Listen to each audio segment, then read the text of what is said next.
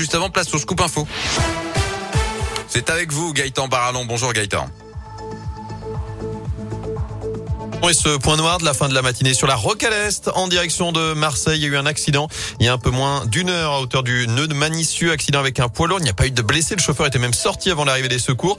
Mais ce qui a créé tout de même de grosses difficultés dans le secteur jusqu'à une dizaine de kilomètres de bouchons. Ça remontait jusqu'à l'OL Stadium. C'est en train de se résorber. Évitez tout de même le secteur si vous le pouvez. Autre ralentissement à vous signaler. C'est plus classique à l'entrée du tunnel sous Fourvière sur la M6 en direction de Marseille. À la une ce jeudi, le maire de Lyon veut mettre fin à la polémique alors qu'un nouveau conseil municipal convoqué en urgence se tient en ce moment même. Grégory Doucet a voulu clarifier les choses ce matin. Non, il n'a pas oublié d'inscrire la zone à faible émission à l'ordre du jour du dernier conseil fin janvier. Contrairement à ce que plusieurs élus de l'opposition lui avaient reproché, le maire de Lyon voulait en fait mettre cette délibération en exergue.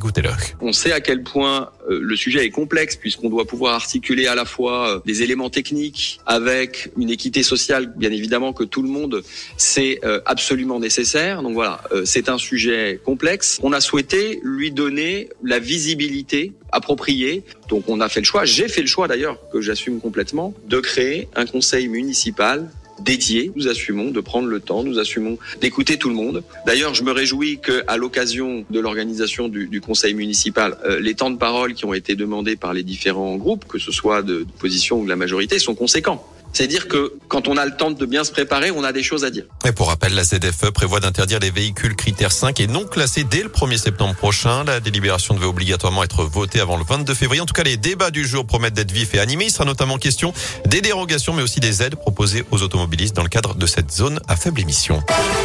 Sur les routes, justement, les convois de la liberté, inspirés d'un mouvement né ces dernières semaines au Canada, ils sont opposés aux contraintes sanitaires. Ils dénoncent aussi la baisse du pouvoir d'achat. Ils sont attendus notamment à Lyon en fin de journée. C'est le convoi de la honte et de l'égoïsme qualificatif employé ce matin par Clément Beaune, le secrétaire d'État chargé des affaires européennes. À Paris, la préfecture de police a interdit ces convois pour éviter tout blocage demain des grands axes de la capitale.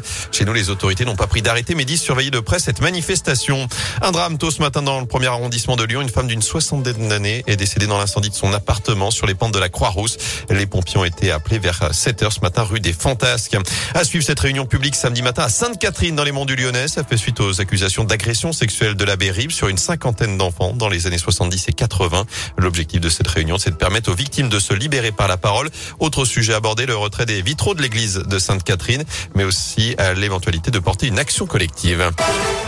En sport, journée blanche pour l'équipe de France. Pas de nouvelles médailles au JO d'hiver à Pékin. Déception pour Alexis Pinturo, victime d'une chute sur le combiné. Et puis on vous en parlait dès hier. C'est désormais officiel. Le critérium du Dauphiné traversera notamment le Rhône en juin prochain avec un départ d'étape à Tizy-les-Bourgs. Ce sera le jeudi 9 juin, direction Chintré en Haute-Savoie.